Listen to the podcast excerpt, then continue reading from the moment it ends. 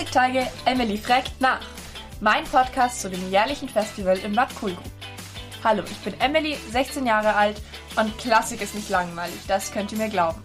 In meinem Podcast zeige ich euch, was vor den Aufführungen passieren muss, damit dann ein vollendetes Konzert auf der Bühne stehen kann. Ich nehme euch mit in das Klassiktagebüro und unterhalte mich dort mit den Organisatoren des Festivals. Das Ganze mache ich nicht allein, sondern auch mit meiner Tante Beate Gilgenreiner zusammen, die die Organisatorin dieses Festivals ist. Hallo, herzlich willkommen zur neuen Folge.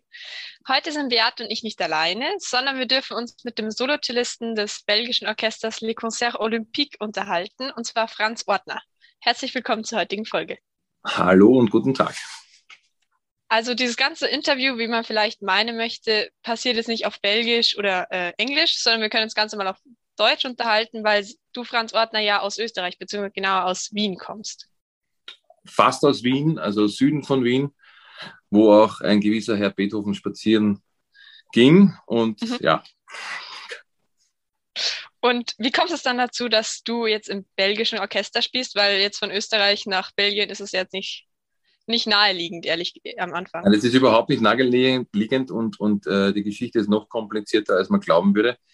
Ich habe den Jan Kayers, den Chefdirigenten vom Le Concert Olympique in Lissabon kennengelernt. Da war ich vor fast 15 Jahren Solo-Cellist und da war er zu Gast ähm, als Gastdirigent und wir haben uns wirklich sehr gut verstanden und er hat mir damals, also das war 2005, 2006, hat er mir damals schon erzählt, dass er ein Orchester gründen möchte und ähm, er würde mich da unbedingt dabei haben wollen.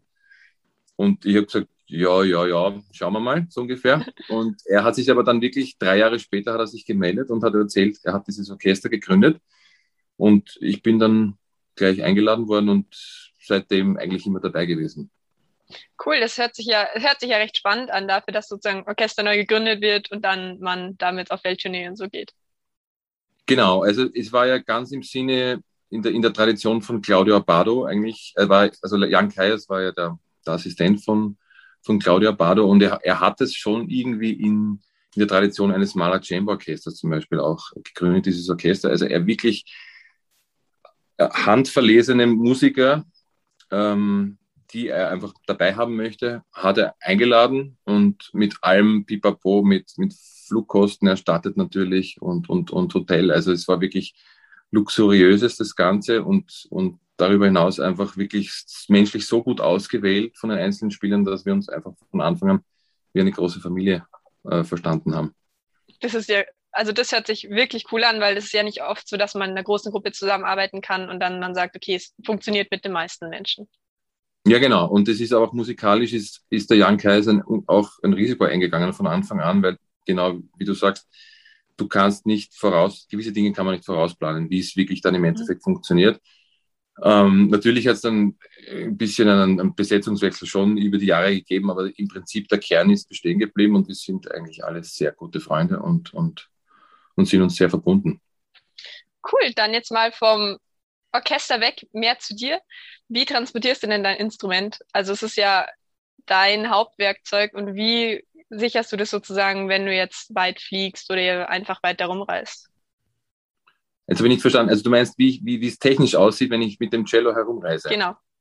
Ja, das, also anfangs, also in meinen Anfangszeiten, wie ich noch in Lissabon war, da habe ich ein nicht so schönes Instrument gehabt und das hat einen schönen Flugkoffer gehabt und das ist dann schön unten in, in, in, in, das, in das Sperrgepäck hineingesteckt worden. Mhm bis es, also ist gut gelaufen die ersten drei Jahre, bis es dann aber wirklich offensichtlich aus dem Flugzeug fiel und, und dann komplett kaputt war. Da habe ich dann beschlossen, ähm, weil ich ja dann noch ein sehr schönes Cello bekommen habe, äh, da muss jetzt ein Extra-Seat her und seitdem, wenn ich im Flugzeug sitze, sitzt das Cello neben mir. Es kriegt also immer einen Nebenplatz. Genau, ja. und wie lange spielst du schon Cello? Also hast du schon als Kind angefangen oder eher ein bisschen später? Na, ich habe, ähm, also ursprünglich habe ich Klavier gespielt, bis elf Jahre, sehr intensiv. Und das ist mir dann relativ bald langweilig geworden, zumal ich auch gesehen habe, weil meine Mutter 30 Jahre lang Konzertmeisterin vom Radiosymphonieorchester in Wien war, habe ich einfach gesehen, wie schön einfach die soziale Komponente in einem Orchester sein kann. Also als Pianist, als angehender Pianist oder so weit bin ich eigentlich gar nicht gekommen. Also ich habe es probiert, als Jungpianist habe ich schon gesehen, das ist wie einzelhaft, da muss man viel alleine üben. Und ich habe einfach dann gesehen, im Orchester hat man die Gemeinschaft um sich und das hat sehr viele schöne Seiten. Und dann, haben, da war ich aber doch schon elf Jahre und ich bin ein großer, großer Bursche und meine Mutter hat gesagt, ja, also für die Geige ist es schon zu spät, probier mal das Cello. Und weil ich ja doch gewisse musikalische Vorbildung gehabt habe vom Klavier, ist es dann am Cello relativ schnell gegangen. Also ich habe auch das Klang, die Klangvorstellung habe ich schon gehabt von der Geige meiner Mutter und Notenlesen sowieso. Also ja, aber die, die große Arbeit kam dann schon danach noch. ja gut, du bist ja auch in eine musikalische Familie hineingeboren. Dein Vater ist Leiter vom Arnold Schönberg Chor und mhm. äh, es war wahrscheinlich die ganze Zeit auch Musik um dich herum, die sehr inspirierend war. Absolut. Ich sage immer, es hat große Vorteile und es hat auch sehr viele Nachteile. Ähm, ich sage jetzt einmal, der große Vorteil ist natürlich, dass man klanglich hineinwächst. Man wächst in eine Welt hinein. Ähm, äh, da, da, hatte ich sicher verglichen mit anderen einen großen Vorsprung. Ähm, aber diese Unbedarftheit, die jetzt ein anderer hat, die habe ich nicht gehabt. Denn natürlich bekommt man sehr viele Sachen auch von den Eltern mit. Also, ich sage jetzt Meinungen und so weiter. Und das braucht dann wieder, dass man dann einfach seinen eigenen Weg findet und dass man dann gewisse Sachen wieder abschüttelt und einfach dann selber erfahren möchte. Und es ist ein zweischneidiges Schwert, aber es ist äh, natürlich ist es Musikereltern zu haben. Das ist, ist nach wie vor sehr schön. Also ich genieße es nach wie vor. Meine Mutter spielt sehr gut noch, obwohl sie schon in Pension ist. Und wir genießen nach wie vor die Hausmusik zu Hause. Ja, dann ähm, ist Kammermusik natürlich nicht mehr so weit weg. Genau, richtig, ja. Das Orchester ist dann ein bisschen weiter weg, ja. Ähm, jetzt, wenn du nach Bad Kohlgrub kommst, dann hast du ja das erste Cello-Konzert von Haydn im Gepäck. Mhm. Das ist jetzt ähm, so ein, ein Werk, das ja eigentlich auch ein bisschen eine eigene Geschichte hat. Der Haydn hat das ja nicht als ganz junger Mann geschrieben, sondern er war ja schon älter. Mhm. Ich glaube, er war nicht mehr bei den Fürsten angestellt oder war er da noch im fürstlichen Dienst? Soweit ich weiß, war er schon noch. Also man nimmt es an, 1761, zwischen 1761 und 65 ist es entstanden, eben für den ersten Cellisten vom Fürsten Esterhasi, das war der sogenannte Josef Weigel, war ein sehr enger Freund von Haydn. Und das Werk ist aber sehr lang wieder, es verschwunden, ist verschollen gewesen und ist erst 1961 wieder aufgetaucht im Nationalmuseum in Prag. Ja, das ist ganz interessant, weil man denkt sich immer, ja gut, Haydn, der hat so viel komponiert, es gibt so viele Werke. Wie kann da ein Stück verschwinden? Wie kann das verloren gehen? Naja, aber also, aber so das, das Gegenbeispiel ist. Der ganz viel aufzeichnet und da war das eben vermerkt und deswegen hat man dann auch gesucht, gell? Wahrscheinlich. Aber ich meine, das große Gegenbeispiel ist für mich sind einfach die Bach-Suiten. Die sind ja auch wieder, die sind ja irgendwo ja. irgendwo Anfang des 20. Jahrhunderts an einem Dachboden gefunden worden und eben dann wieder von Pablo Casals wieder aufgenommen worden. Also, und genauso wie die Bach-Suiten ist dann auch das Haydn, sind beide, eigentlich gibt es ja drei Haydn-Cello-Konzerte, es gibt ja noch ein kleines D-Dur, das wird aber fast nicht gespielt. Also es gibt das C-Dur, dann das D-Dur, das ist noch später und dann noch ein kleines Detour. Und das sind dann, äh, das sind mittlerweile Standardwerke für uns. Also das, das ist dann wie eine Rakete hochgeschossen in den 60ern, wie es äh, gefunden wurde. Es wurde dann sofort aufgenommen von, von Rostropowitsch.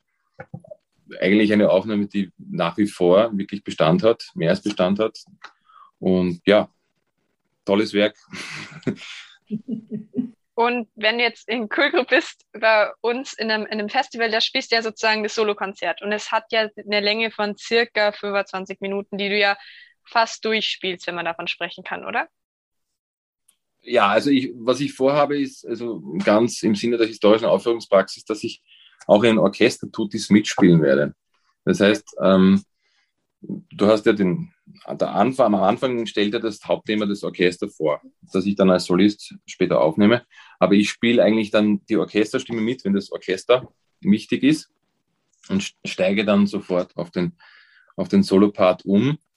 Und das, glaube ich, ist auch im Sinne von Haydn, dass man quasi aus dem, aus dem Tutti, aus der Gemeinschaft raustritt, um das, um das, um das Thema dann nochmal vorzustellen als Solist. Also, also im Prinzip spiele ich die ganze Zeit durch, ja. Das sind 25 Minuten, ja. Und dass du sozusagen die zwei Elemente verbindest zwischen deinem Solo-Part und dem Part, wo ihr alle zusammenspielt. Genau, genau. Okay. Und ist es dann recht stressig, weil 25 Minuten ist ja jetzt schon eine Weile. Und ich spiele selber Instrumente und das ist schon so, dass man sich nach 25 Minuten denkt, okay, jetzt ist, jetzt ist auch wieder gut. Also, ja, das, ja, so genauso sehe ich das auch. Ähm, 25 Minuten gehen gut. Also es ist ähm, auch, wenn ich es jetzt vergleiche, ich spiele eine, eine Bach-Suite zum Beispiel, die kann bis zu also 35 Minuten dauern, da bin ich wirklich alleine. Also so kann ich mich jetzt auch irgendwie ein bisschen in den Orchester teilen, kann ich mich ein bisschen ausruhen. Ein Solokonzert ist jetzt schon machbar. Es gibt Solokonzerte, die sind 45 Minuten lang zum Beispiel, also von Prokofiev oder so. Ähm, das ist eigentlich eine sehr schöne Länge. Okay, also es ist so in dem Rahmen, den du eigentlich als angenehm empfindest. Naja, es ist, also wenn ich mich mit dem Metier bewege, sollte ich das gut durchhalten. Okay, ja klar. und man braucht ja auch eine gewisse Kraft im rechten Arm und in den Fingern. Wie trainierst ja? du das? Also trainierst du das speziell jetzt nur am Instrument oder hast du gewisse Übungen, die du einfach als Routine machst, damit das aufrechterhalten bleibt? Also trainieren tue ich nur Sachen, die ich eigentlich nicht trainieren sollte. Ich bin sehr gehe sehr gerne Skifahren, ich spiele viel Tennis. Also ich mache jetzt keine Fingerübungen. Was ich halt mache natürlich ist, ich übe wirklich täglich zwei bis drei Stunden, okay. noch mehr. Das ist das für mich das einzige, die einzige Medizin, einfach wirklich fit zu bleiben am Instrument. Das ist, ähm, das ist so feinmotorisch alles. Das kann ich nicht mit irgendwelchen, äh, weiß nicht, äh, was da, was da gibt, so Fitnessgeräte für Finger oder so. Dass das, ähm, das würde eigentlich, das wäre alles viel zu grob motorisch. Also einfach nur ans Cello setzen und so viele, so viele Stunden wie, wie, wie möglich am Tag büffeln einfach. Das ist so mein Rezept. Wenn du gerade schon vom Büffeln sprichst, spielst du das dann alles wirklich auswendig oder? Also den Heiden spielen natürlich auswendig, ja. Das, okay. das, äh, das gehört zum guten Ton, dass man das auswendig spielt. Also es hat sich ein bisschen eingeschlichen, auch bei den Pianisten, dass die jetzt dann mit Noten spielen und so weiter bin ich jetzt kein Fan von, weil ich finde einfach auch gerade bei den Streichern, also Pianist sitzt ja immer schräg zum Publikum, da stört es mhm. nicht so, aber wenn ich als Streicher, also als, als Cellist vor allem, äh, schaue ich direkt ins Publikum. Und wenn da ein, ein Pult davor steht, ist es für mich immer eine, eine Barriere. Und ich muss einfach das Risiko eingehen, dass ich, äh, ja, also ich muss einfach das Risiko nehmen und auswendig spielen. Das, das gehört dazu. Das gehört dazu, okay. Mhm, mhm. Das freut mich jetzt sehr, wenn du das sagst, dass das eine Barriere ist. Ähm, das ist nämlich auch bei Liederabenden, die ich ja da so betreue und organisiere, auch eine sehr große Barriere, wenn der Sänger die Lieder nicht auswendig singt und sich dann einen Notenständer vor den Körper stellt und womöglich auch noch an den Notenständer festhält, dann ist der Sänger wie abgetrennt vom Publikum und die, die Interaktion zwischen Publikum und Musiker kann überhaupt nicht stattfinden. Also insofern sind wir jetzt, also mich als Publikum eingeschlossen, immer sehr, sehr froh, wenn es nichts dazwischen gibt sondern wenn man auch die Physiognomie des Musikers und der Musikerin sieht und äh, wenn man sieht, wie sie da am Instrument auch arbeitet. Ja.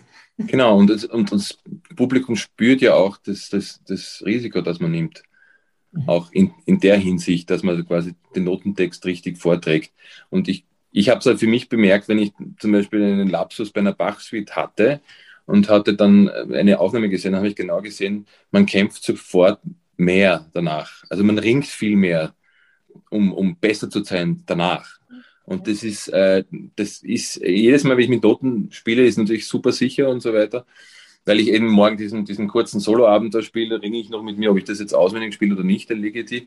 Aber ich werde es wahrscheinlich machen und, und äh, ich muss auch schauen, was passiert. Also das, das gehört zu unserem Geschäft und das ist natürlich immer so ein bisschen eine, ein, ein, ein Rollercoaster, aber nehme ich gerne in Kauf, das Risiko. Und wenn du jetzt sagst, du kannst es auswendig spielen, dann gibt es sicher Stellen, die, glaube ich, dir vielleicht leichter fallen oder die du schöner findest. Könntest du jetzt bei dem Stück speziell sagen, was du jetzt in Kohlgrupp spielen willst, welche Passagen die da jetzt mehr liegen oder die du als angenehmer empfindest? Du meinst Lieblingspassagen im Heidenkonzert oder Genau, im, im Heidenkonzert jetzt. Nein, in dem Heiden. Naja, das, das, das Tolle ist bei dem, bei, dem, bei dem Stück, also bei dem Heiden-Cello-Konzert in C, dass es so drei unterschiedliche Charaktere hat, diese drei Sätze. Also Im ersten Satz hast du ein bisschen diesen, diesen höfischen Spätbarock, wenn du so willst, ein bisschen strengerer Satz. Und, und, das, und, und der zweite Satz ist ein sehr lyrischer, ein, lange, lange Linien spielen. Und der dritte Satz ist ein, ein richtiger, richtiges, äh, richtiger virtuoser Satz. Satz. Es ist ein Wettstreiten vom Solisten mit dem Orchester oder gegen das Orchester. Also das ist so, ich, das hat so viele Facetten, dieses Werk, dass ich das gar nicht festmachen kann. was ich da jetzt am liebsten spiele. Es gibt natürlich immer wieder schöne, schöne äh, Motive, schöne, schöne äh, Kantilenen und so weiter. Ja, also kann ich jetzt nicht konkret festmachen, welche Stelle mir da am besten fällt. Also es ist, ist einfach wirklich dieses Gesamtwerk, was so viele Facetten aufweist, dass man sagt, das richtig, ist an sich genau. dieses Werk, was für sich steht und da gibt es nichts, genau. was heraussticht. Okay. Es ist alles gleich toll. das ist doch auch gut, wenn man spielen muss, dass man sagt, okay, ich bin mit allem zufrieden und ich mag alles ja. gleich gerne. Beate hat äh, mir vorhin, wir haben vorhin schon mal ein bisschen gesprochen, erzählt, dass du auch selber Kinder hast. Ja. Ähm, spielen die auch ein Instrument oder ist das ja. nicht ein Thema? Naja, also ich habe eine, ich hab, ich hab einen Fünfjährigen und ich habe eine Zehnjährige. Und die Zehnjährige spielt mittlerweile schon für Elise am Klavier. Und, und weil ich ja doch ein bisschen Klavier spiele auch noch, kann ich ihr da ein bisschen helfen. Aber ähm, ich sage mal, die Disziplin lässt ein wenig zu wünschen übrig. Ähm, es ist einfach wichtig bei Kindern. Ich weiß, in der Zeit von 10 bis 14 muss ich als Papa, muss ich ein bisschen dahinter sein und hoffe dann darauf, dass sie mir dann danach dankbar sind, dass sie ein Instrument können, halbwegs. Aber ich bin jetzt bei Gott nicht irgendwie einer, der jetzt da, ähm, na. Ich möchte einfach nur was, was mitgeben, was, ja. was, was, was ein Teil von mir ist und dass das in irgendeiner Form dann aufgenommen wird. Ja, wenn wir jetzt dich dann in Bad Kohlgrub als Solisten haben und sagen, ja, Franz Ortner kommt das erste Mal zu uns, dann stimmt ja das gar nicht. Das stimmt überhaupt nicht. Du warst ja schon mal bei uns. Richtig, ja. Du warst ja schon mal 2019 zur Ausstellungseröffnung ähm, mhm. der Klassiktage-Ausstellung Zwischenzeit, die die Michaela Grepper gemacht hat bei uns. Hm, damals hast du sogar nicht nur Cello gespielt, sondern auch Klavier. Genau, quasi zum Aperitif, also zum, zum danach Alkohol trinken, habe ich ein bisschen also versucht, aus dem Real Book ein paar Jazz-Standard zu spielen. Das ist so mein Hobby. Und äh, es ist natürlich, ich gehe dann mit eigentlich normalerweise nicht an die Öffentlichkeit, aber es hat relativ guten Anklang gefunden, da war ich sehr happy und bin mit, dem, mit der, also dein, dein Mann, der Josef Kilchenreiner, hat dann natürlich auch äh, mit bisschen, hat er damit ein bisschen gejasselt, ich glaube schon eine Zeit lang. Also ja, also Genau. Aber wenn du vorhin gesagt hast, du spielst Klavier, dann war das als Kind wahrscheinlich nicht die, die Jazz-Richtung, die du eingeschlagen hast, oder? Ja, die habe ich immer so für mich ein bisschen entdeckt, weil, weil für mich, äh, ich bin halt wirklich ein, ein Jazz-Afficionado und, und ähm, ich, hab, ich bin sogar inskribiert am Dorn, Dornbirner Jazz-Konservatorium bei einem Jazzpianisten aus New York. Das ist so mein Hobby und, und der bricht auch ein bisschen auch die, die Stränge der sogenannten Klassik in meiner also in meiner Klassikwelt ein bisschen auf. Auch. Also es, das hat mich immer so fasziniert und ich habe natürlich auch im Schulchor korrepetiert und im Musicals Klavier gespielt. Also ich habe so ein bisschen die andere Seite schon auch immer mitgenommen das hat mich schon, also ich finde generell, also als ein Jazzmusiker auf der Bühne in dem Moment ein, ein, ein, ein super Jazz-Solo zu spielen, da habe ich einfach einen, einen, einen riesen Respekt davor, weil natürlich ist das, bei uns ist das die, die Herausforderung, dass man den, das wirklich toll und überzeugend und perfekt abliefert. Aber in dem Moment was Neues zu kreieren, auf der Bühne, wo dir alle zuhören, wo du sofort äh, bewertet wirst, also da muss ich sagen, mhm. das ist so, da ziehe ich meinen musikalischen Hut davor, immer wieder.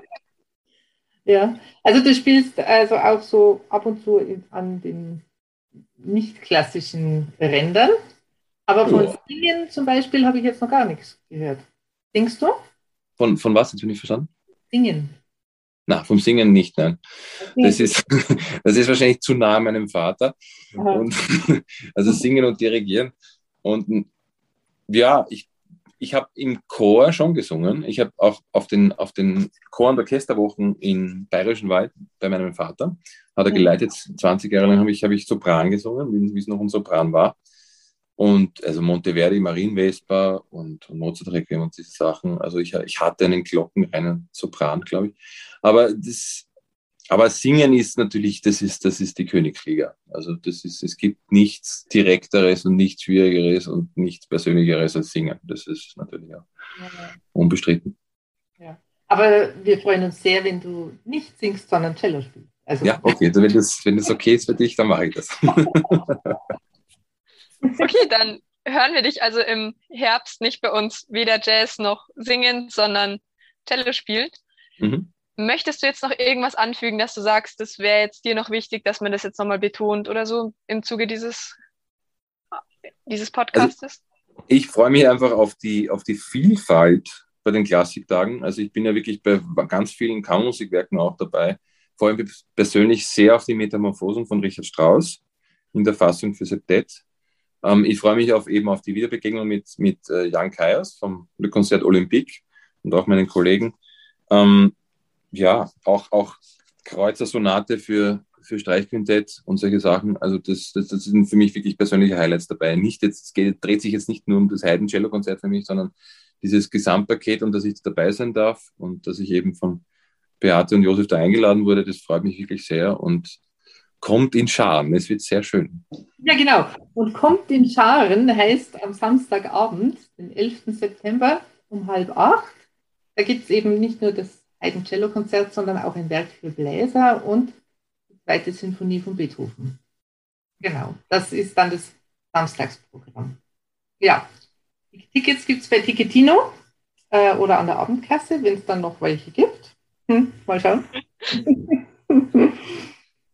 Gut, ja. dann wir bedanken uns für dieses sehr informative Interview. Mir hat es wahnsinnig Spaß gemacht, weil wir zu zweit jetzt so miteinander, Beate und ich, noch keinen Künstler wirklich interviewt haben. Das war jetzt das erste Mal.